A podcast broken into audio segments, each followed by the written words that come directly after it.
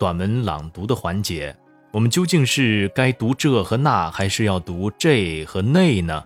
很多的朋友都提出了这样的疑问。这和那这个发音主要是在口语当中，而且呢，往往是它用的时候有一层什么样的含义呢？这和一连在一起有这样的意思的时候，我们可以读成是这。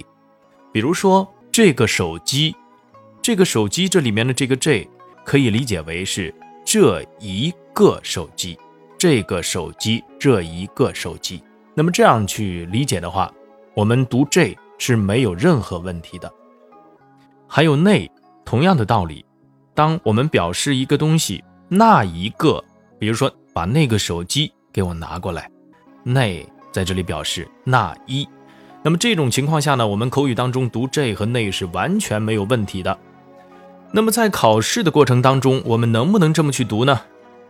当然是可以的，尤其是在之前的普通话测试都是真实的评委。不是机测，那个时候我们读这和那完全没有任何问题。但是现在呢，由于是机器进行测评了，机器测评和人测有什么样的一个区别呢？单音节字、多音节字词、第三项短文朗读这些呢，全部都是机器识别。机器识别的话呢，它就有一定的误差，但是这个误差呢是非常非常微小的，相对还是比较公平的。